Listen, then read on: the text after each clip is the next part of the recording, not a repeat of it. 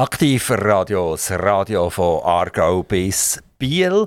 Äh, drei Kantone, der Kanton Solothurn, der Kanton Aargau und der Kanton Bern. 450'000 Leute, die uns könnten zuhören. Es sind vielleicht vermutlich nicht immer 450'000 auf Sendung, aber es werden täglich mehr. Und ein Grund, wieso dass es täglich mehr werden, ist, weil wir sehr regionale, interessante Leute zu unserem Studio dürfen einladen Und das ist auch jetzt der Fall. Bei mir ist der Rolf Reichsteiner. Wer der Rolf Reichsteiner ist, das werden wir jetzt gerade hören. Guten Morgen miteinander. Reichsteiner, ich habe immer versucht oder, oder länger versucht herauszufinden, wo der Name herkommt. Das ist ein kleines Hobby, das ich mache. Wenn jemand vis-à-vis von mir steht äh, und der Name Reichsteiner ist nicht ganz einfach herauszufinden oder gar nicht herauszufinden äh, der Name Rechsteiner, den hat man herausfinden. Das ist ganz interessant. Äh, das kommt aus dem Appenzellischen und, und die sagen einem Reh, sagen die Rech. Und der Rechsteiner ist dort, wo der Grenzstein war, wo sich die Rehe in der Nacht zum Essen getroffen haben. Also nichts mit Recht zu tun oder so, oder, oder äh, in eine andere äh, Richtung, sondern eben mit Reh und die haben zum Teil sogar ein Reh im Wappen. Und dann hätte man ja denken, der Reichsteiner, der ist nicht dran oder, oder irgendein Stein, der gut schmeckt, oder, wo man kann riechen dran. Jetzt, Herr Reichsteiner, habt ihr mir irgendeine Erklärung für euren Namen? Nein, also ich weiß auch nicht, wo mein Name herkommt. Es gibt im Appenzell gibt auch Reichsteiner neben den Rechsteiner. Und mein Ast selber der kommt aus, äh, aus Dagmarsäulen, also dort im Luzernischen innen um, um Zofingen herum. Aber wo er genau herkommt, wissen wir nicht. Also ist ja nicht schlecht, oder? Bei vielen Namen weiss man, das ist eine Herkunftsbezeichnung oder es ist eine Tat, also etwas, was die Leute gemacht haben. Ähm, jetzt bei euch ist es wirklich nicht nachvollziehbar. Äh, weder im Internet noch Bücher etc. geben hier genau Auskunft. Falls jemand weiss, was Reichsteiner genau heisst, darf er sich sehr gerne beim Rolf Reichsteiner oder bei uns redaktion.aktivradio.ch melden. Dann wissen wir dort auch ein bisschen mehr. Reichsteiner könnt ihr euren Namen rückwärts sagen. Es ist übrigens extrem kompliziert. Also der Vorname ja, aber der Nachname nicht. Nein, habe ich noch nie probiert. Also ich probiere es jetzt schnell. Ist das gut? Das ist Renietzeyer.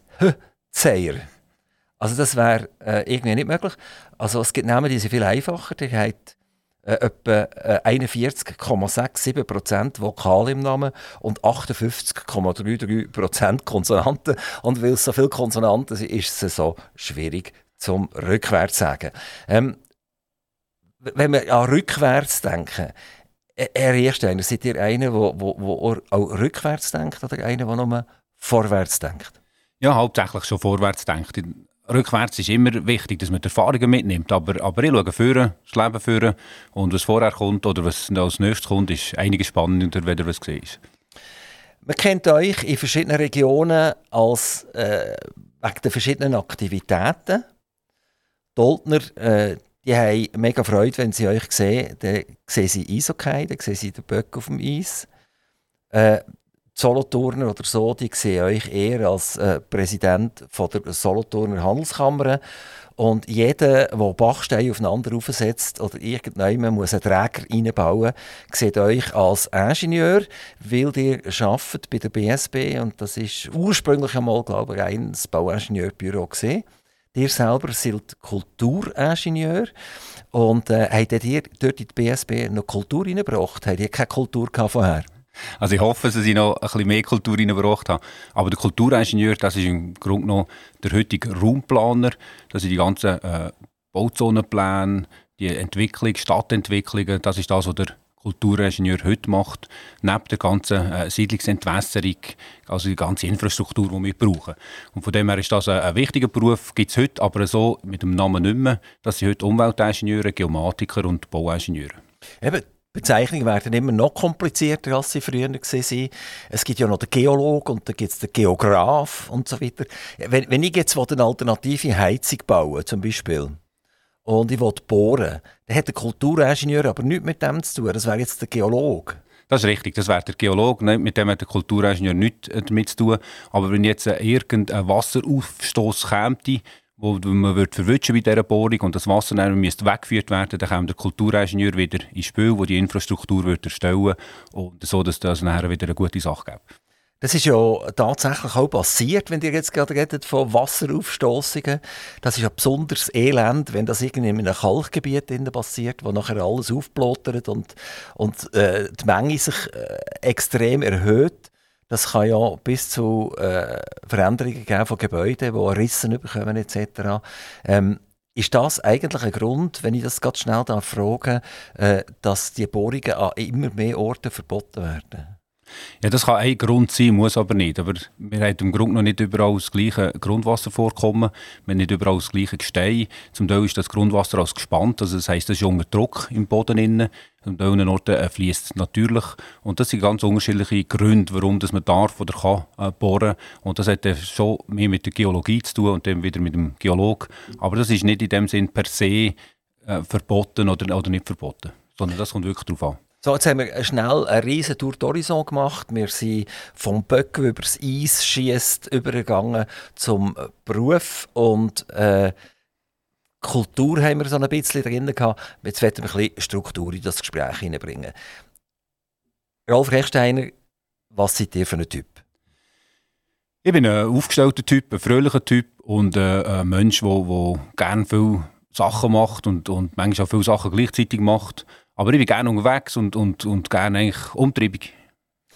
Wann habt ihr euch entschlossen, Kulturingenieur zu werden? Ist das gesehen damals, wo ihr das allererste Mal im Sandkasten gesehen und gemerkt habt, beim Sendeln und das Wasser eingießen, das Wasser läuft nicht so am richtigen Ort durch, wo es eigentlich sollte.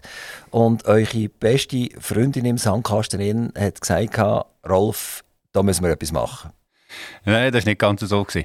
Also das war eher so, gewesen, dass ich äh, äh Bezirksschule gemacht habe, das Baustuhl, und nachher Noten gelenkt habe für eine Kantonsschule. Und das war schon mal ein erster Vorteil, gewesen, dass ich nicht habe überlegen was könnte ich für einen Beruf lernen. Und in der Kantonsschule ist das auch so gegangen. Eins ums andere, ein Jahr ums andere ist durch. Und, und mein Leben hat aus Schule bestanden, hauptsächlich aus, aus Bergsport, Klettern im Jura, wir wunderschöne Felsen. Und irgendwann ist die Matur immer näher gekommen und dort hat der Vater mal gefunden, du, äh, vielleicht solltest du mal etwas überlegen oder studieren, was könntest du studieren. Und dann habe ich mich auf, auf, auf einen Weg gemacht. Und dann sind eigentlich alles Berufe bzw. Studium für mich vorgekommen, die draussen stattfinden. Forstingenieur war etwas. Gewesen. Äh, Landwirtschaft hat mich interessiert und der Kulturingenieur ist dann das gewesen, wo, wo, wo ich gemerkt habe, da hat man viel mit Menschen zu tun, da ist man viel auch verrissen, man ist im Kulturland unterwegs äh, und, und das ist das, was dann die ich ausgewählt habe. Aber das war mehr ein Zufall. Hattet ihr schon eine Beziehung gehabt, äh, zur Kulturingenieurwesen? Habt ihr eine Beziehung gehabt zur ETH? Sind Kollegen dorthin gegangen? Nein, das ist mehr aus der Bergwelt herausgekommen. Also ich war sehr viel in den Bergen unterwegs. Gewesen. Wir sind sehr viel äh, wirklich klettern und auch alpin Bergsteigen. Und die Kulturingenieure, die sind auch im Seilbau äh, Technik oder im Seilbau tätig, die sind Lawinenverbauungen tätig, die sind Wildbechverbauungen, äh, ist eine typische Aufgabe von einem Kulturingenieur. Und das ist mehr von dieser Seite hergekommen. Heute mache ich zwar nichts von dem, überhaupt nicht äh, in diese Richtung, aber äh, es war das richtige Studium, gewesen, aber es ist Glück, gewesen, dass ich das Richtige ausgewählt habe. Der hat DTH gewählt. DTH gilt ja nicht als die absolut einfachste äh, Richtung für ein Studium. Man muss viel arbeiten, man muss viel denken. Wie habt ihr das damals empfunden? Ihr seid auf Zürich gekommen und Zürich bietet ja sehr viel eben Kultur an, aber in einem anderen Sinn Kultur an. Also man kann sich ziemlich verteffeln, äh, links und rechts.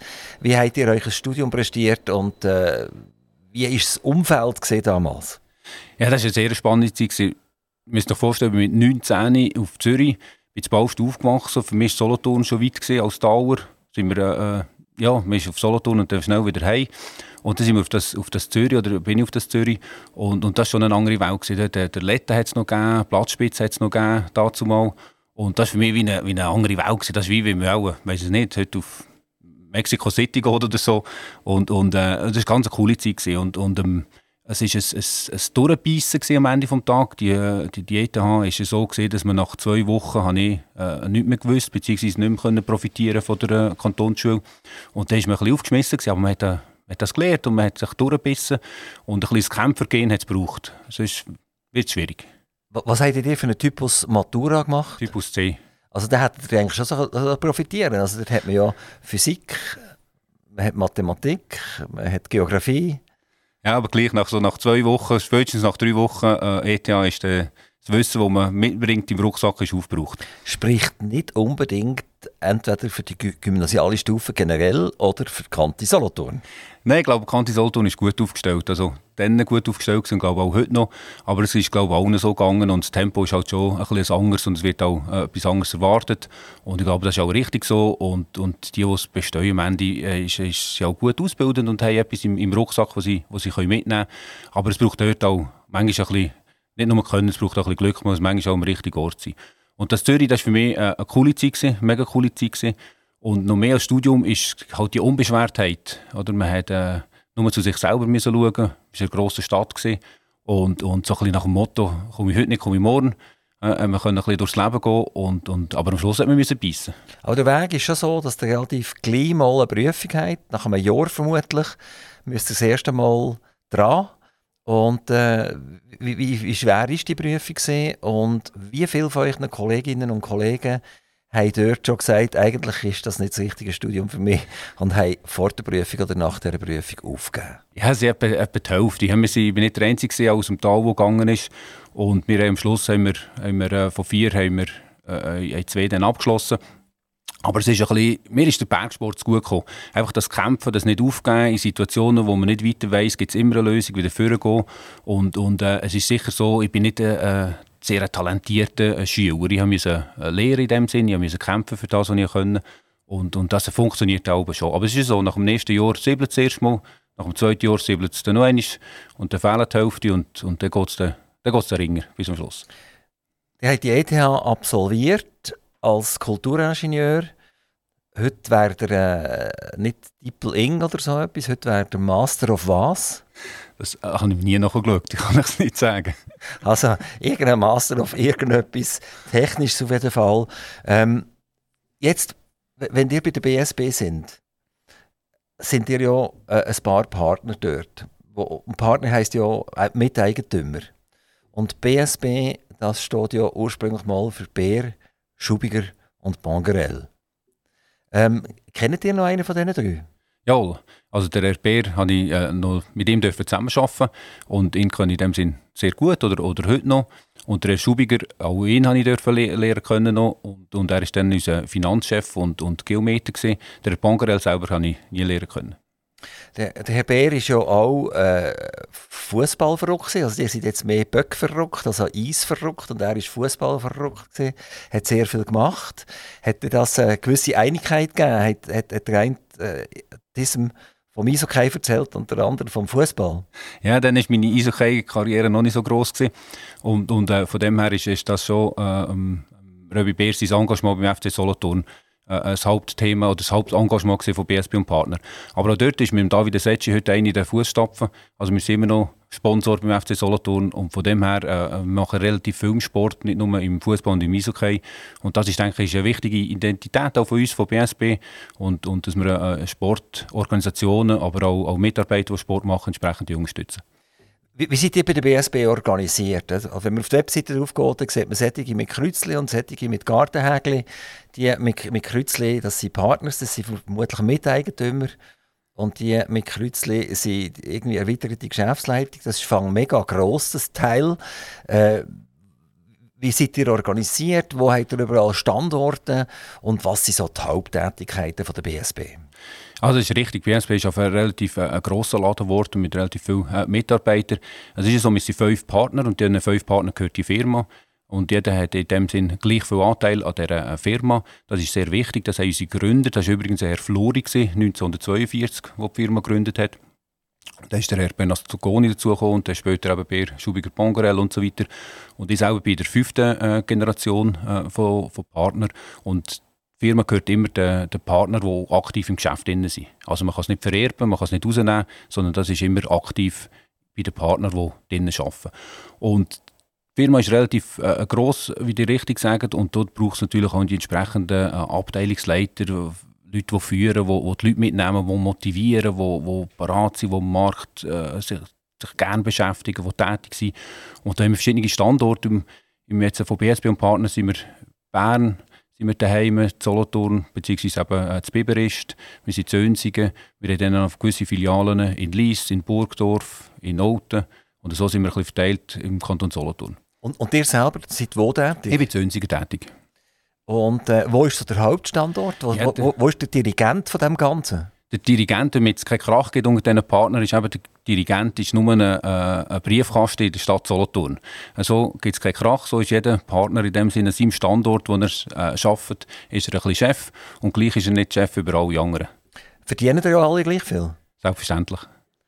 Also, wenn es euch jetzt mal nicht so ganz so ring geht und ihr vielleicht mal wegen Corona müsst vier Wochen daheim bleiben oder so, im schlimmsten Fall, äh, dann würde euch das nicht abgezogen werden als Partner? Nein, auf keinen Fall. Und auch genau gleich nicht bei den Mitarbeitern. Wir sind sehr flach, oder haben flache Hierarchien.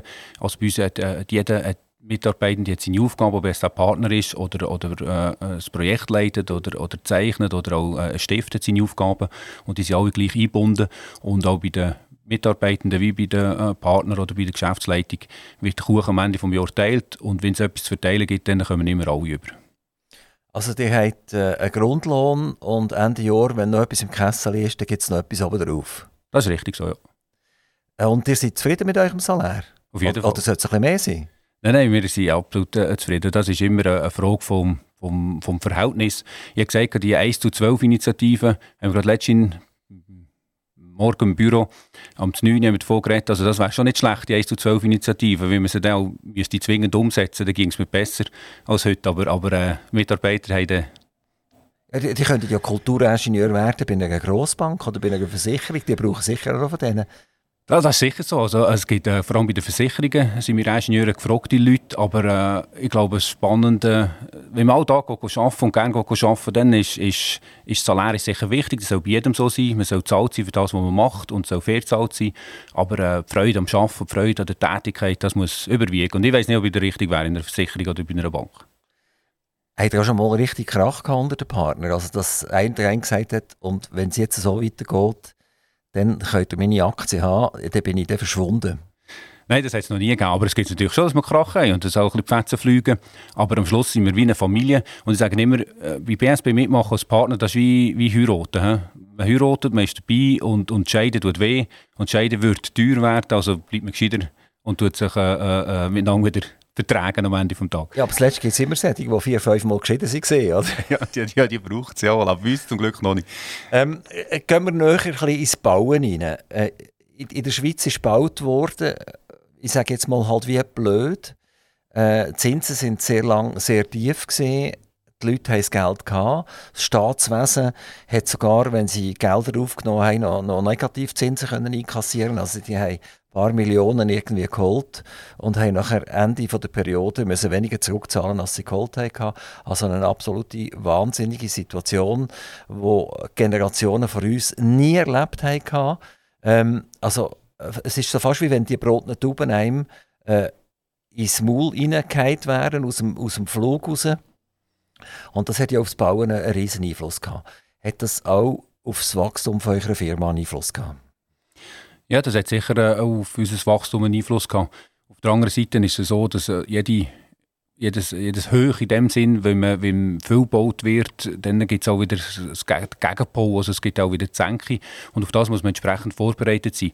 Aber das Bauen, wie wir es erlebt haben in den letzten Jahren mit den Negativzinsen, mit den vor allem Pensionskassen, mit den institutionellen Anlegern, das ist schon auch an der Grenze von gesund. Ich kann es nicht besser beurteilen, aber, aber ich glaube, eine gewisse Korrektur tut nicht schlecht. Was ist mehr gemacht worden in letzter Zeit? Ist, äh, sind Einfamilienhäuser gebaut worden? Sind äh, Mehrfamilienhäuser gebaut worden? Ist es der Tiefbau gewesen? Sind Strassen gemacht worden? Was ist in der Schweiz eigentlich so passiert? Ja, es ist schon hauptsächlich im Hochbau oder Mehrfamilienhäuser äh, ist investiert worden. Das ist auch das, was in dem Sinne eine Rendite am Ende des Tages abwerfen kann. Die ganze Infrastruktur, Tiefbau, die Strassen, die Werkleitung, die wir im Boden haben, das ist mehr Mittel zum Zweck. Ich denke, es ist wichtig, dass wir in der Schweiz äh, zu dem schauen, eine hohe äh, Qualität haben und auch weiterhin eine hohe Qualität werden behalten. Aber dort, wo, wo Rendite wirft, das nur indirekt ab. Man kann es nicht direkt messen. Aber das, was man kann messen kann, ist natürlich vor allem der Wohnungsbau und, und äh, auch der Industriebau ist, ist relativ viel gemacht worden, aber dort haben die Firmen ein Eigeninteresse, weil sie wollen expandieren oder sich müssen verändern Hingegen im Wohnungsbau das ist halt auch ein Teil spekulativ und, und äh, dort sind die Renditen am höchsten im Mehrfamilienhausbau und dort ist auch am meisten investiert worden. Wenn wir jetzt gerade die Mehrfamilienhäuser anschauen, die zum Teil wirklich wie Pilzli zum Boden ausgeschossen sind, was würdet ihr sagen, was passiert in den nächsten Jahren? Haben wir eine Überkapazität? Haben wir plötzlich viel zu viele Wohnungen? Und das wird ja nachher wiederum die Pensionskassen treffen und die Pensionskassen treffen die Menschen, die in ein gewisses Alter reinkommen. Laufen wir hier in eine gewisse Gefahr? Ja, ich, denke es nicht, aber ich bin natürlich auch nicht Prophet. Aber wenn man äh, den statistischen Ämtern auf dem Bund glaubt, dann äh, ist es ein Wachstum von, von 8,5 Millionen oder, oder gegen 9 Millionen Einwohner auf 10 Millionen Einwohner. Das ist absehbar. Das ist nicht erst die 100 Jahre, sondern das passiert in den nächsten 20, 30 Jahren. Und, und die Menschen brauchen alle Platz. Und wir Menschen brauchen im Moment äh, tendenziell mehr Platz, also mehr Quadratmeter pro Person. Und von dem her äh, glaube ich nicht daran, dass es jetzt hier, äh, dass das könnte irgendwie für die Pensionskasse gefährlich werden. Ich denke, langfristig ist das, ist das ein, sicher angelegtes Geld und ich denke auch nicht, dass es ein, ein, ein starker Bruch wird geben, das wird weitergehen. Mit dem Bau von diesen Mehrfamilienhäusern äh, gehen die Kosten auf, also die werden grösser gemacht, Quadratmeter gehen auf, Mieten gehen auf. Wenn die Zinsen sich verändern, sowieso. Ihr habt wieder Haufen Mitarbeiter. Also zuerst bauen ihr für die, oder? Und nachher tut ihr alles verteuern so und nachher äh, kommen eure Mitarbeiter und sagen, hey, meine Wohnung ist plötzlich viel teurer, ich sollte mehr Lohn haben. Ist das so ein richtiger, klassischer Teufelskreis, wo ihr da mit drinnen hockt? Ja, wenn man dann noch auf die Spitze treiben dann müssen wir natürlich schauen, dass man noch, noch Arbeitersiedlungen baut und dann äh, die noch den eigenen Mitarbeitern kann vermieten kann. Nein, äh, Spass beiseite. Es ist natürlich, äh, es ist ja so, oder? Die, die ganze Teuerung, die stattfindet, die, die hat eine Auswirkung. Äh, Im Moment ist die Inflation äh, die höhere Auswirkung, oder? Dass, wir, dass der Wert des Franken in dem Sinn äh, äh zurückgeht und wir es weniger leisten können. Aber das ist es, es, es ist, wie, wie die richtig sagen, oder? Also der, der Lohn der muss können mit, sich mitbewegen und wenn der Lohn sich mitbewegen kann, dann muss man auch das Produkt entsprechend kann, äh, können verkaufen und dann muss man einfach schauen, dass man sein Produkt am Markt gefragt ist und dass man das Beste oder das Produkt hat, das man kann verkaufen und dann funktioniert das. Und das ist aber die tagtägliche Aufgabe, ich glaube, das ist wichtig, wir müssen uns im Markt stellen, jeder von uns muss sich im Markt stellen und wenn er ein gutes Produkt hat, dann wird es auch genutzt. Wir haben, äh, soll wir sagen, fast eine unverschämte Teuerung auf dem Bau im Moment. Äh, ich weiss von Leuten, die mit drinnen sind am Bauen und die eigentlich obwohl sie Offerten hatten, äh, aber die Offerten haben eine Klausel drin, sollten sich tatsächlich Materialien verteuern, wo sie nichts dafür können, dann dürfen sie das an Bauherr auch überwälzen. Und da gibt es ein paar Schweißtröpfchen auf der Stirn drauf. Äh, ich habe vorher das Wort unverschämt gebraucht. Ist das zu Recht? Ich glaube schon, das darf man so äh, nennen. Aber ich glaube, es, ist nicht, es sind nicht die richtigen oder, oder man braucht es für die falschen Leute.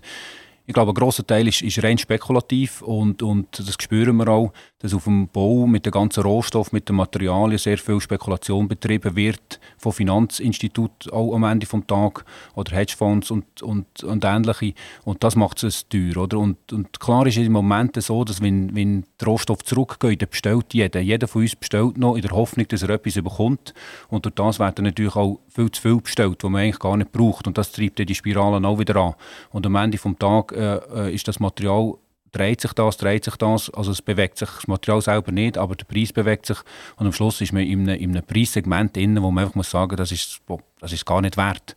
Und, und, äh, und die spekulative Blase, die hier entsteht, die ist wirklich dramatisch und das ist daneben. Also es könnte auch sein, dass der eine oder andere jetzt einfach nicht mehr baut, weil er sagt, die warten ab wir haben im Moment ein Hoch, und das kann so nicht bleiben, das wird sich irgendwann wieder korrigieren. Das ist korrekt und das ist auch schon eingetreten. Das ist nicht nur bei, bei kleinen Baustellen, sage jetzt mal, wo es, wo es ein Privater, der selber etwas macht, trifft, sondern das sind auch ganz grosse äh, äh, börsenkotierte Firmen, die im Grunde noch den Bau einstellen bzw. zurückstellen, bis sich die Situation wieder äh, geleitet hat. Das sind ja nicht nur äh, Kulturingenieur, also indirekt Bauingenieur, das, was wir darunter verstehen halt, sondern die sind jetzt auch bei der Solothurner Handelskammer sehr, sehr aktiv geworden. Und die Solothurner Handelskammer, das repräsentiert ja äh, die Industrie und auch ein Teil vom Gewerbe. Ein anderer Teil ist im Gewerbeverband. Drin. Äh, die sind eigentlich Hand in Hand, funktionieren die ja ein bisschen. Die einen ein bisschen die grösseren und die anderen eh vielleicht ein bisschen die kleineren. Ähm, Handelskammer heisst Wirtschaft. Und Wirtschaft heisst Geld letztendlich, also auch Umwälzung von Geld. Und wir haben über Teuerung geredet jetzt miteinander. Hat man das jetzt aus der Sicht von der Solothurner Handelskammer irgendwann einmal thematisiert, nämlich folgendes. Wir haben ja 2007 angefangen, Geld zu drucken, wie verrückt, oder? Wir haben ja eine fünf- oder siebenfachung vom Schweizer Franken gegen in den letzten 15 äh, Jahren, also irgendwie von 150 Milliarden auf eine Billion rauf. Rein, rein faktisch gesehen habe ich noch, noch vielleicht 15 äh, Rappen im Sack, wenn ich einen Franken im Sack hatte. Und das entspricht ja nicht nur Inflation, sondern das ist ja theoretisch Hyperinflation. Und nachher haben wir äh, eine Nationalbank, die jedes Quartal ein bisschen mehr verdient hat. Einer der grössten Aktienfonds geworden ist weltweit. Und äh, jetzt aber im letzten Quartal, glaube ich, 35 Milliarden verloren hat. Oder? Weil sie zu einer richtigen klassischen Investmentbank geworden wo auf mega viele Aktien hockt und damit ganz scharf im Wind fährt. So, ich habe wieder viel zu lange geredet. Jetzt kommt die Frage dazu. Solothurner Handelskammer, sind sich die Leute eigentlich bewusst, dass wir hier auf einem Fass mit Dynamit sitzen? Oder tut man immer noch einfach gegenseitig einander schöne Worte entgegenbringen? Ich glaube beides ein bisschen. Also man ist sich sicher äh, bewusst, dass das keine gute Situation ist und dass die Situation muss geändert werden. Und auf der anderen Seite mal in einer Solothurner Handelskammer, die ja in dem Sinn eine breit abgestützte Handelskammer ist, mit allen Branchen äh, vertreten, natürlich auch unterschiedlichste Interessen. Und, und äh, dort ist je nach Branche ist das Interesse da, dass man das, das sagen Sie jetzt einfach, Geld gedruckt wird und viel Geld im, im Umlauf ist.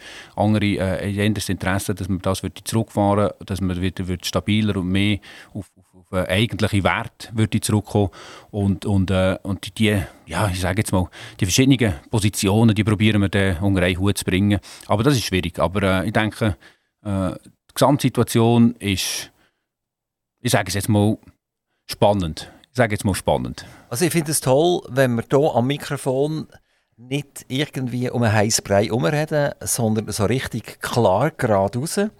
Und äh, eine Plattitüden, also Worthülsen, oder, sind hier bei Aktiv Radio nicht gefragt. Und ich würde euch gerne jetzt ein bisschen zitieren aus eurer Rede, die ihr gehalten habt als Präsident an der Generalversammlung. Das eine ist zum Beispiel, könnte der verheerende Krieg die Dekarbonisierung beschleunigen? Das Mikrofon ist offen. Ja, ich glaube schon. Also das ist ein, ein Satz, der zweideutig ist in meiner Funktion, weil ich darf noch Geschäftsführer sein von einer Erdgasgesellschaft. Und die Erdgasgesellschaft die tut im Raum Önsigen, Gäu, äh, Bipperamt, tut die Erdgas vertreiben. Und die Dekarbonisierung, das ist natürlich immer ein Thema. Aber ich äh, Darum ist es auch, habe ich es eingebaut in meine Rede, weil, weil es in dem Sinne zweideutig ist, weil ich zwei Herzen in der Brust habe. Auf der einen Seite haben wir das Geschäft und auf der anderen Seite muss es, muss es verändern. Und ich bin überzeugt, dass es jetzt Veränderungen kommen, weil man einfach das, das Erdöl, das Erdgas, die fossilen Brennstoffe jetzt plötzlich in einem, in ehrlicheren, kritischeren äh, Gesichtspunkt sieht als vorher. Und ich denke, wenn wir dort dann ins Mühe geben und, und, und jetzt wird es äh, in dem Sinn auch ein politisch und würden zusammenstehen und zusammen am gleichen Strick ziehen und nicht von alles probieren äh, zu verbieten am Ende des Tages oder, oder, oder, oder dreimal zu kehren, sondern, sondern dass wir wirklich sagen jetzt, jetzt investieren wir, bauen wir, gehört auch Infrastruktur dazu, sei das in Wind- oder, oder Kleinwasserkraftwerke oder, oder Erdsonden oder, oder Photovoltaik, die wir bewegen, ohne dass wir lange das glaube ich, dass das kommt. Also das und wieso hat er das denn nicht so vatergrad gesagt, oder? Ich meine, so ein Wort Dekarbonisierung, das ist wunderbar, oder? Das ist toll. Äh, aber ich hätte ja herstehen und sagen, jetzt längt's, oder? Wenn noch einer äh, einen Einspruch macht gegen ein Windrädchen, wenn noch einer ein Atomkraftwerk abstellen will und wenn noch irgendeiner verhindert, dass ich ein Kilowatt Strom produzieren kann, dann gibt es eins auf die Nase. Vielleicht habe ich mich nicht getraut, weil das die Leute schon vorher zum Saal ausgelaufen wären und nicht erst später bei der Rede vom... Genau, da kommen wir nachher, da kommen wir nachher noch darauf zurück. Aber ist das nicht das Problem, gerade von diesen Verbänden, man tut einander immer gegenseitig auf die Schulter klopfen und sagen, es kommt schon gut, weißt und jetzt haben wir halt das Problem gehabt, aber äh, in Zukunft, ja, wir sind doch eigentlich nicht schlecht, oder? Ich glaube, das ist halt äh, ein Verbandswesen, ein Teil des Verband, weil ein Verband in dem Sinn sämtliche von links nach rechts äh, äh Mitglieder abdeckt, beziehungsweise Interessen abdeckt. Oder wir, haben, wir haben Mitglieder, die mehr in der, in der fossilen, mit der fossilen Energie zusammenleben. Wir haben andere Mitglieder, die im ganzen äh, Bereich von, von neue Energien sich tätig sind. Und wir haben Mitglieder, die, die sehr stark auf das tendieren, dass man, dass man Nachhaltigkeit betreibt. Die anderen leben von heute würde ich sagen, nicht nachhaltig. Und, und das alles unter einen Hut bringen, bringt es halt dazu, dass man nicht ja, immer klar aber ist. Aber hätte ja nie dürfen Präsident werden von dieser Handelskammer. Also das ist ja, ist ja abscheulich an und für sich, wenn ich äh, sieben Leute muss ins Gesicht schauen, jeder hat ein anderes Interesse und am Schluss mache ich eine Rede an einer Generalversammlung, wo alle sieben aufstehen und applaudieren. Ja, das ist halt, äh, einer muss es machen. Nein, es ist ja so, dass das Ziel muss sein, dass wir immer miteinander reden, dass eben keiner davonläuft und, und, äh, und niemand den Tisch verlässt, sondern dass man immer zusammen reden und, und wenn das manchmal auch mühsam ist und wenn das manchmal auch, auch, auch äh, wie soll ich sagen, wirklich zum Davonlaufen wäre, aber man muss einfach das Gespräch suchen, reden, reden, reden und dann gehört das halt auch ein bisschen dazu. Darf ich mit einer weiteren Worthülse oder Plattitüde von euch konfrontieren? Auch die Ukraine-Krise wird uns am Ende widerstandsfähiger machen. Das hat mir fast die Hosen abgezogen. Und das ist ja nicht so lustig für alle, die zuschauen. nein, äh, also der Saus hat die Hosen noch an. Aber, aber äh, nein, es ist klar, es ist, es ist, äh, das sind halt die, die Momente oder, oder die, die Überlegungen, die vor der Ukraine oder vor dem Krieg in der Ukraine ist der Welthandel blockiert über das Corona bzw. über die Situation in China und den Häfen und den Containern und so. Aber es hat niemand probiert vor Ort selber wieder etwas zu produzieren oder probiert äh, äh, sich, sich umzuschauen, wie könnte man das in dem Sinn als Produkt oder eine Dienstleistung auch vor Ort einkaufen. Die ganze Welt ist einem offen gestanden, hat man das Gefühl gehabt. Und mit der Ukraine hat sich doch, glaube ich, etwas gekehrt, dass man gemerkt hat, vielleicht wäre es gleich gescheiter. Ich würde den Herdöpfel im eigenen Garten äh, anbauen, als dass ich den von irgendwo auf der Welt würde einkaufen würde. Das ist ein bisschen salopp, das Beispiel. Aber ich denke, das habe ich gemeint, auch mit Widerstandsfähiger, dass man sich wirklich überlegt, woher kommt das Material. Also die glauben echt das Gute im Menschen, glaube ich. Weil ähm, jetzt reden wir so, also wir sagen, jawohl, die Globalisierung ist doch eine Katastrophe, wir müssen wieder mehr im Umkreis von uns direkt machen, damit man uns nicht kann blogen weltweit. Und dann geht es genau fünf Minuten und dann kommt ein Chines oder ein Vietnames oder irgendjemand aus Südostasien und sagt, hey, bei mir kostet das Ganze 8,714 Prozent weniger, inklusive Transport, wo der auch wieder normalisiert hat. Und dann ist so, ich sehe es immer ein Hündchen, der kennt das Beispiel, der hat ein Bällchen und der werfen das und das Hündchen springt immer am Bällchen hinten nach, oder? Und irgendwann sagt das Hündchen, nein, jetzt springe ich Goppaletti nicht mehr dem Bällchen hinten nach, weil jetzt, es lenkt jetzt einfach und dann wirf ich das Bällchen wieder und das Hündchen springt wieder, oder? Glaubt ihr nicht daran, es ändert sich überhaupt nichts. Wir tun jetzt alle von Dekarbonisierung reden, wir reden von Photovoltaik reden, wir, wir, wir reden von, jawohl, wir dürfen nicht mehr so viel in China produzieren, wir machen es jetzt wieder in Europa oder noch viel besser in der Schweiz oder noch viel besser im Kanton Solothurn oder Bern oder Aargau. Ähm, und zuletzt, außer Spesen, nichts gewesen. Nein, ich glaube schon, dass etwas äh, äh, verändert. Und, und äh, sicher wird nicht alles auf einmal verändert sein. Und, und die globale Wirtschaft die wird weiter existieren. Das ist auch richtig. Aber ich glaube, es wird sich verändern. Es wird sich vor allem in, in, bei uns verändern, in der Schweiz. Wo ich ein bisschen mehr Bedenken habe, ist in den ganzen Zentralstaaten, wie jetzt äh, Frankreich, auch Deutschland, wie man es jetzt anschaut, Italien zum Teil. Also ob das dann wirklich äh, äh nachhaltig ist, da mache ich auch ein Fragezeichen. Aber ich glaube, in der Schweiz, wo wir mit, mit den unterschiedlichen Kulturen, den vier Sprachen, die Diskussionen führen, führen und, und äh, ich glaube schon, dass wir da uns bewegen. Und wir machen das auch als Ingenieurbüro, dass wir uns überlegen, die wir Arbeit rausgeben, die wir Arbeit selber machen.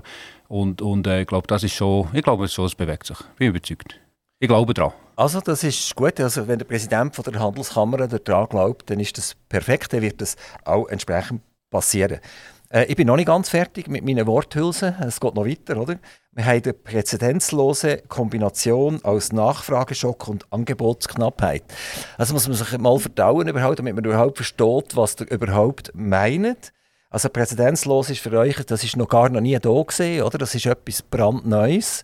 Wir müssen uns mit etwas konfrontieren, wo, wo der liebe Gott noch nie auf die Erde geschickt hat Und dann ist es noch eine Kombination, also es ist ein, ein Addieren von zwei Sachen, nämlich wir haben einen Nachfrageschock. Dann müsste man vielleicht schnell sagen, was der Nachfrageschock ist. Und dann haben wir eine Angebotsknappheit. So, jetzt, jetzt seid ihr wieder dran.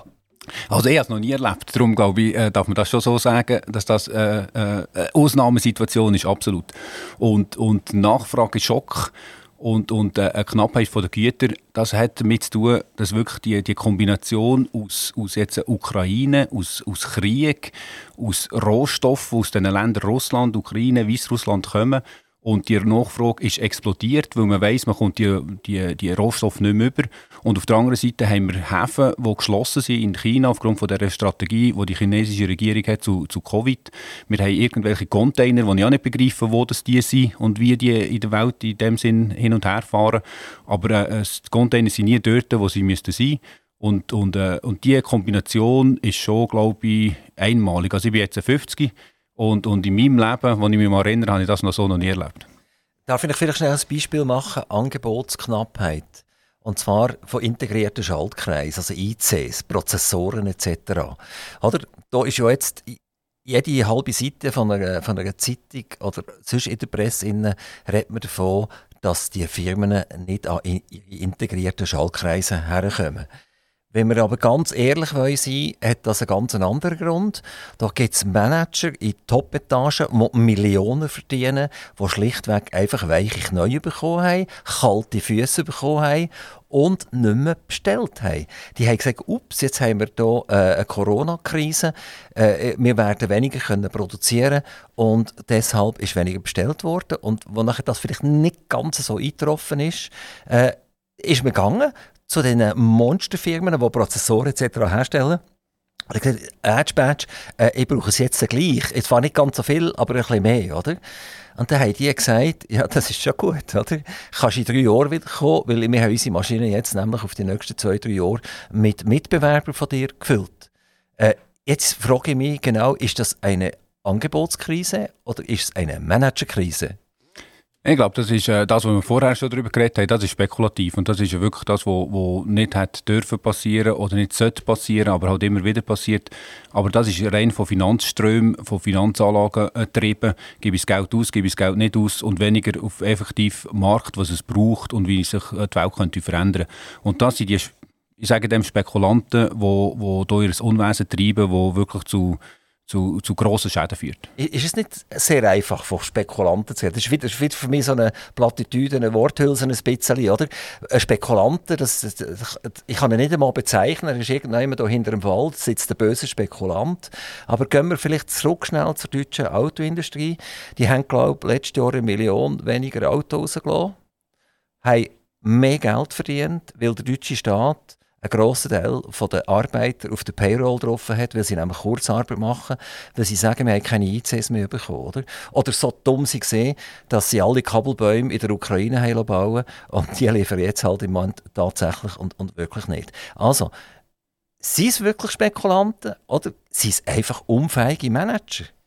Nee, ich glaube, man darf dem schon Spekulanten sagen und vielleicht liege ich da auch ein falsch, aber in dem Sinne äh, traue ich das, das zu sagen. Ich bin überzeugt, dass sie nicht den Werkstattchef gefragt auch bei der deutschen Autoindustrie, sondern es hat einen aus der Marketingabteilung äh, entschieden, der irgendein Budget hatte, das er muss einhalten oder nicht einhalten oder eine Marge, die er muss bringen oder nicht bringen. Und das ist jetzt spekulativ von mir, he, was ich hier erzähle. Aber, aber ich glaube, es funktioniert halt viel in, in, in Bereichen, innen, wo nicht der, äh, die reale Wirtschaft tut mitentscheiden.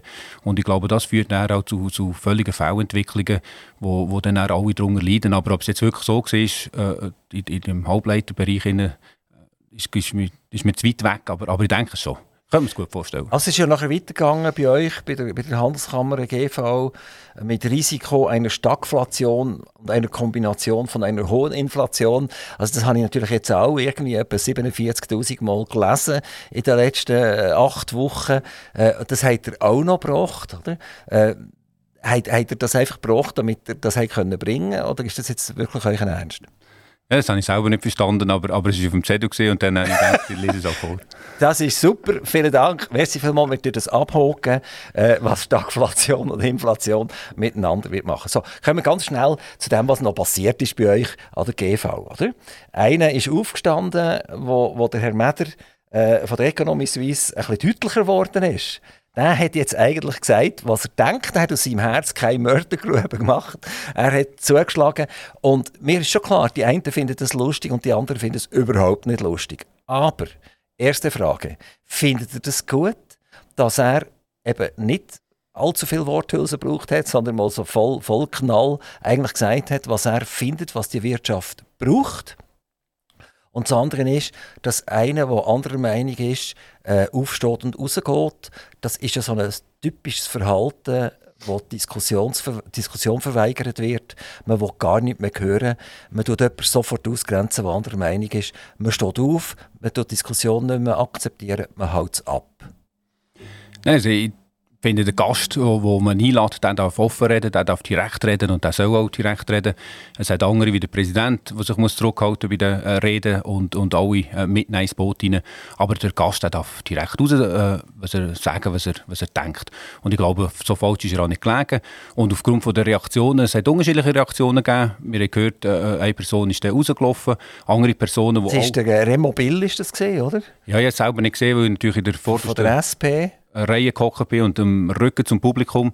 Aber es hat auch andere SP- oder grüne Vertreter, SP-Vertreter drinnen, innen muss ich sagen, gehabt, wie, wie unsere Kantonsratspräsidentin oder unsere Regierungsrätin Brigitte Weiss, die sich dann nachher nach dem Vortrag dem Herr, äh, Herrn Mädler gestellt haben, ja, Entschuldigung, ja. Und, und mit ihm Diskussion gesucht haben und das habe ich sehr, äh, äh, das habe ich sehr schön gefunden. Eben genau. Also das ist ja auch, wenn, wenn wir schnell zurückschauen auf die hoffentlich erledigte Corona-Geschichte, auch wenn Moderna einem schon wieder Angst machen also in den neuesten Zeitungsberichten kann man lesen oder Agenturberichten, dass äh, Moderna uns mitteilt, im Herbst wird es dann wieder ganz schlimm, die müsst unbedingt schon wieder daran denken, dass ihr mich 97. Mal boostern Vielleicht kommt es dann einen anderen Namen über, nicht Booster, sondern irgendwie ein Super-Tupper oder so etwas. Ähm, also wir leben in einer permanenten Angst. Man macht uns immer Angst. Und in dieser Zeit, wenn jemand bisschen anders denkt hat, ohne dass ich jetzt selber sagen will, wie ich überhaupt denke. Ich will euch nicht fragen, oder? sondern es geht um die Diskussionsverweigerung und es geht ums Abstempeln. Also wenn einer gesagt hat, nein, ich will mich nicht impfen, ich will meinen Körper äh, nicht mit dem belasten, dann ist er also ich sage es jetzt ganz extrem. Manchmal gerade ein Neonazi oder irgend so etwas. Oder? Also die, die, das Thema ist die Diskussionsverweigerung und das Abstempeln von Andersdenkenden. Also ich finde das auch ganz ein, ein, ein wichtiges und, und zum Teil auch, wie wir es gehandhabt haben, ein schlimmes Thema oder schlimm, wie wir es gehandhabt haben. Und ich glaube, die, die, der Respekt, der gegenseitige Respekt untereinander, auch wenn man unterschiedlicher Meinung ist, und, und das ist etwas Wesentliches, das ist etwas Wesentliches für unserem ganzen Zusammenleben. Sei das in dem Unternehmen oder sei das im, im Privaten. Und die Akzeptanz gegenseitig, dass man, dass man unterschiedliche Meinungen, auch unterschiedliche Haltung akzeptieren, ich glaube, das ist, das ist ein, ein Grundgerüst von unserem, von unserem Zusammensein. Was es einfach dazu braucht, ist, es, dass man halt manchmal ein bisschen ungehorsam ist gegenüber äh, äh, den Gesetzen oder der Regierung, sonst kommt man nicht drum herum. Und, und eine gewisse gesunde Ungehorsamkeit die darf man auch aus meiner Sicht ausleben und, und entsprechend auch ein bisschen, ein bisschen, äh, ja, ein bisschen, ein bisschen schleifen. Diskussion eben ist ja die Grundlage, wie sagen, von unserer Existenz. Wir müssen miteinander reden, sonst kommen wir nicht miteinander klar. Die hat jetzt gesagt, wir haben 8,5 Millionen Leute in der Schweiz, vielleicht schon gegen 9 Millionen. Die erwartet sogar 10 Millionen. Äh, man kennt das, äh, das dürfte jetzt auch nicht schräg aus den Hühnerhäusern. Wenn man die Hühner stark und zu nahe zueinander tut, dann sie einander gegenseitig rupfen. Und äh, wie, wie seht ihr das? Also im, im Punkt der Diskussionskultur und wir sind immer näher zusammen, wir sind immer wie mehr Leute. Kommen wir da irgendein Problem über?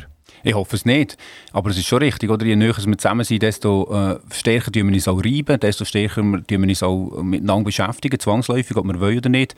Und ich glaube, dort ist es einfach so, wir müssen zusammen reden, wir müssen zusammen auskommen, wir müssen zusammen die Lösungen suchen. Aber das wird, das wird Reibungen geben und das wird auch, auch gewisse Hits geben durch die Treibung. Und China wird das ein bisschen klopfen, aber ich hoffe, dass wir das in der Schweiz gut machen und, und, äh, und uns dort drinnen die, ja, die Zukunft weiterentwickeln. Die Kombination von eurem Beruf und Handelskammern und Kanton Solothurn ist eine ganz interessante Geschichte. Der Kanton Solothurn äh, auch das kommt in meinen Interview immer wieder. Er ist ab September armengenössig, indem wir 500 Millionen bekommen, äh, zwischen 400 und 500 Millionen, ich glaube näher bei 500 Millionen, äh, aus, aus dem Zahlungsausgleich aus, aus, dem, aus dem, von den anderen Kantonen. Es sind, glaube ich, etwa 5 oder 6 Kantone, die zahlen und etwa 20 oder 21, die überkommen. Und der Kanton Solothurn ist einer der schlimmsten. Da kommt einer von meisten pro Kopf über. Äh, wie seht ihr, wie seht ihr die Zukunft vom Kanton Solothurn? Also das ist auch ein Punkt, der mich jedes Mal aufregt oder? Und, und, äh, und wirklich stört, weil wir das Gefühl haben, wir haben gut gewirtschaftet, wir sind äh, positiv, wir haben äh, das Budget nicht überschritten, das kantonale, sondern haben, haben Gewinn gemacht. Also wenn man 500 oder 400 Millionen bekommt, ist es dann nicht so schwierig, äh, einen Gewinn zu machen am Ende des Tages. Das sehe ich in dem Sinne genau gleich, aber die Zukunft vom Kanton Solothurn sehe ich gleich äh, positiv. Und zwar, wir haben eigentlich hervorragende Voraussetzungen. Wir haben, wir haben gute Infrastrukturen, national gesehen, sei das bahnseitig, sei das äh, äh, strassenseitig. Wir sind in der Mitte von diesen, von diesen grossen Zentren. Äh, wir sind äh, ein, ein, ein, kleines, aber ein aktives Volk. Und, und warum dass wir in dieser Situation innen sind, äh, das ist mir manchmal schleierhaft. Aber, aber ich denke, wir müssen den Weg oder daraus herausfinden, äh, wäre grundsätzlich möglich. Das grösste Problem ist einfach, solange man, wenn man besser wird, kommt man dann weniger Geld über äh, von den anderen. Und, und darum ist der Ansporn manchmal besser zu werden, ein bisschen um einen kleinen Ort. Und, und, äh, und dort müssen wir arbeiten. Jetzt seid ihr der Präsident von der Solothurner Handelskammer und sagt, das ist mir auch schleierhaft, wo das herkommt. Jetzt wäre ich eigentlich zu euch ins Büro gekommen und habe gesagt, ihr Herr Präsident von der Solothurner Handelskammer, könnt ihr mir sagen, warum der Kanton Solothurn ab September armengenössig ist? Aber ich komme auf euch keine Antwort über. Nein, die kann ich leider nicht geben. Wenn ich es wüsste, würde ich es ändern. Wir haben jetzt gerade eine Initiative Bach abgebracht.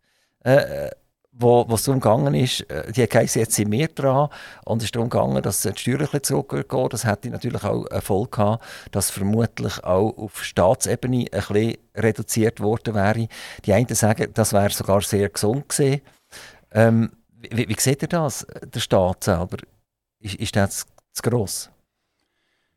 Das kann ich, wenn ich ganz ehrlich will, nicht beurteilen. Das Bauchgefühl sagt, er ist zu gross. Aber, aber wirklich zu gross ist mit den Aufgaben, die er überkommt, bin ich mir manchmal nicht so sicher. Weil ein Teil sind wir auch selber schuld. Wenn ich schaue, wie wir abstimmen, was wir für Regeln alltag erfinden, was wir sage jetzt, mindestens vierteljährlich an Turnen gehen, gehen bestimmen, dann ist das eine Regel nach der anderen mehr. Und irgendjemand muss ja diese Regeln auch umsetzen und muss die Regeln auch, auch kontrollieren und einhalten. Und darum bin ich manchmal nicht sicher, ob der Staat wirklich zu gross ist, sondern dass wir, ich habe manchmal das Gefühl, wir sind selber schuld, dass wir so herkommen. Wäre das nicht gerade ein schöner Bruch gewesen, oder? Man tut weniger Geld zur Verfügung stellen, damit reduziert sich das automatisch und die Aufgaben werden neu verteilt und der Staat weigert sich dann halt und sagt, jetzt müssen Gesetze geändert werden, weil wir haben die Mittel nicht mehr dazu, wir können die Leute gar nicht mehr dazu anstellen. Hat das nicht so eine, so eine Strukturbereinigung können führen Ah, das wäre ein, ein, spannendes Experiment gewesen und ich hätte das gerne in meine Rede von nächstes Jahr an der Handelskammer GV wieder aufgenommen. Und äh, oh, das wäre das wär ein, warum nicht? Euer Vorgänger war drei Jahre Präsident von der Solothurner Handelskammer. Die machen das wie lange? Ich habe das im Sinn, zwei Perioden zu machen, also sechs Jahre. Sechs Jahre lang? Also da könnt ihr auch etwas bewegen? Ich hoffe es. Und wenn wir uns dann wieder treffen am Mikrofon, dann sagen wir nicht mehr, dass wir schleierhaft, wieso der Kanton so viel Geld holt, sondern könnt uns entweder erklären, oder dann sagen wir wieder, dass das Ding abgeschafft hat. Also wir werden, wenn wir uns wieder treffen am Mikrofon, dann werde ich mit auf, auf, die Frage probieren, eine Antwort zu haben, die nicht nur wischiwaschi ist, sondern die exakt ist und, und direkt und geradeaus. So, jetzt werden wir noch schnell zweidimensional. Wir haben versucht, multidimensional zu sein, jetzt werden wir zweidimensional und das ist der Böck auf dem Eis. Geht ihr jeden Match schauen vom EHC Alten? Ich gehe so viel, wie ich kann aber jeder Match liegt leider nicht drin. Nein. Wie seid ihr zum Eishockey gekommen? Die gesagt, während dem Studium und so weiter habt ihr noch nichts am Hut gehabt. Ist das ein bisschen eine, eine soziale Geschichte gewesen, dass man sagt, wenn man beim EHC Olten ist, im Verwaltungsrat, dann bist, dann bist du jemand in Olten? Nein, das ist nicht ganz so. Aber äh, im Studium bin ich einfach noch nicht in dieser irgendeiner Position gewesen. Aber ich bin als, als Giel sind wir von Baustuhl auf Olten Hockey schauen. Wir sind dann mit der ÖBB auf, auf, auf äh, ja, auf Hünsigen gefahren und dann auf, auf Auto, Auto Hammer, weiss es noch gut, dann sind wir raufgelaufen und etwa nach dem zweiten, dritten haben wir wieder heim müssen, weil, weil wir sonst keinen Zug mehr hatten, um auf Baustelle zurückzukommen. Und so bin ich eigentlich schon mit 10, 11, 12 sind wir regelmässig Match schauen. Und das hat sich so ergeben und das ist aus, der, aus, der, aus, ja, aus dem aus dem ist eine Liebe geworden in dem Sinne, eine Liebe zu dem Club. Und, und, äh, und später ist, äh, äh sich entsprechend engagiert. Ist es aber auch schon eine soziale Geschichte? Also wenn man in Olten im Verwaltungsrat sitzt vom, vom Eishockey-Club, dann ist man jemand. Nein, ich glaube es nicht unbedingt. Also das hat mir noch niemand so äh, zu, äh, zu, zeigen gegeben. Aber es ist sicher eine soziale Geschichte in dem Sinn, dass man relativ äh, viel unternimmt für die Stadt, aber für den Club, für die Junioren. Und ich glaube, es ist ein relativ grosses Engagement, die Leute, die sich dort engagieren, wo, wo, wo über das Normale in dem Sinn ausgeht. Und von dem her ist es sicher auch ein bisschen ein soziales Engagement. Aber dass man jemand ist, ich glaube, das ist... Äh, also ich habe noch niemanden getroffen, der das so sieht. Die wollten aufsteigen in die oberste Klasse. Das hat jetzt nicht geklappt. Lange hat man eigentlich gesagt, das ist kein Problem. Der EAC Olten ist immer vorausgetubt. Und irgendwann ist sie ein bisschen übermütig geworden. Ja, wir haben bis Weihnachten haben wir das dominiert, die, ganze äh, Swiss League, und, und haben Vollgas gegeben. Und dann ist irgendwo hat's zwei, drei Verletzungen gegeben, die es halt nicht hat mögen leiden und, und die Klotner, die sind gut gewesen, die sind immer besser geworden und haben am Schluss auch die gewonnen. Ist äh, ein Tränchen geflossen, wo, wo Olten nicht aufgestiegen ist? Ja, ich glaube, äh, Tränen wären geflossen, wenn wir aufgestiegen wären. Aber, aber, äh, also Freudentränen? Selbstverständlich. Aber nein, mein Auto ist auch die letzten zehn Jahre nicht aufgestiegen, also von dem her äh, kann man mit dem umgehen. Jetzt ist der richtige Solothurn, wisst ihr das? Ich könnte aus der Niederlage dort noch auf die Schulter klopfen und sagen, eigentlich sind wir doch schon gut. Oder? Es ist immer so gesehen, es ist immer so gesehen. Ja, genau, bei dem Stil, ja. Herr, Herr Riechsteiner, ähm, ich würde jetzt das Mikrofon für euch dann noch schnell aufmachen, zum Wunsch äußern. Das darf familiärer Natur sein, das darf politischer Natur sein. Ich könnte vielleicht äh, voraus zwei Worte sagen zur, Rede, die werdet halten nächstes Jahr an der GV von der Handelskammer. Es darf über den Böck, über das Eis sein. You name it, irgendetwas. Ich würde schnell unser Signet einspielen und dann ist das Mikrofon frei, ohne dass ich frage mit einem Wunsch von euch. Ihr gehört der Rolf Riechsteiner. Liebe Zuhörer, ich danke euch vielmals, dass ihr zugelassen habt und dass ihr das wunderbare Radio aktiv nutzen. Es ist schön, heute dort zu sein und ich wünsche einfach allen einen ganz, ganz schönen Sommer. Ich wünsche allen eine gute Zeit. Mir selber und meiner Familie wünsche ich gute Gesundheit und Geschäft, gute Geschäft und an der Handelskammer, dass ich ein guter Präsident bin. Herr Isteini hat gesagt, ein Wunsch hat er offen. Der hat jetzt gerade etwa fünf oder sechs miteinander gebracht. Aber der hat es so schnell gemacht, dass das okay ist. Vielen herzlichen Dank, dass ihr vorbeigekommen seid in unser wunderschönes dunkelblaues Gebäude direkt an der Autobahnausfahrt Solothurn Ost. Das war Aktiv Radio. Merci vielmals.